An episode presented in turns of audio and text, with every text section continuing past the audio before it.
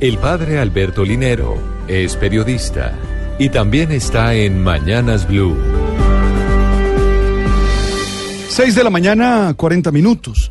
Son muchos los niños que sufren de bullying, adultos que se sienten discriminados o marginados por su raza, su condición sexual o cultura. Por eso la historia de Keris Roger se hace una historia que nos puede inspirar a todos a hacer de estas situaciones difíciles una oportunidad.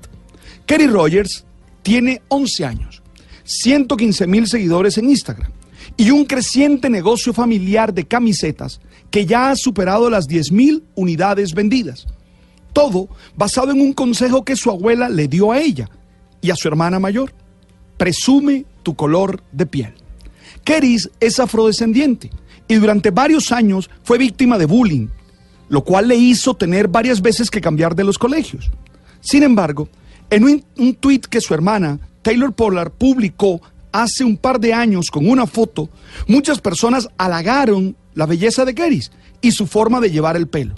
Aquel tweet tuvo 84 mil me gustas y 31 mil retweets, pero su mejor efecto fue que Keris supo que era hermosa, aunque sus compañeros de colegio insistieran en no verla así. Alicia Gay se fijó en lo que Keris y su hermana estaban haciendo con el viejo dicho de su abuela, presume tu tez. Y eso se volvió un numeral.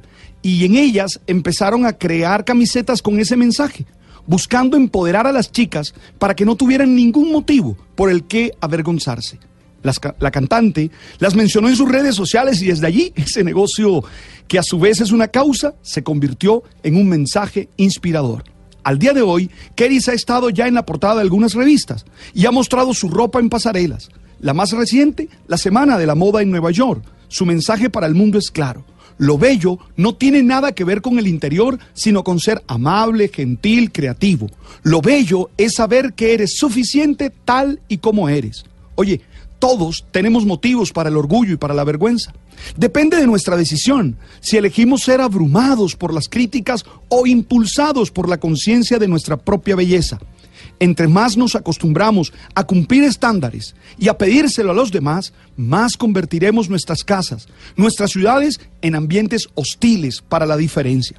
Pero si nos damos cuenta de que nuestra autenticidad es invaluable, tendremos cómo transformar cada lugar que habitemos.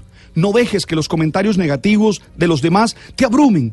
Haz entender que tú eres invaluable y muéstralo con firmeza y asertividad.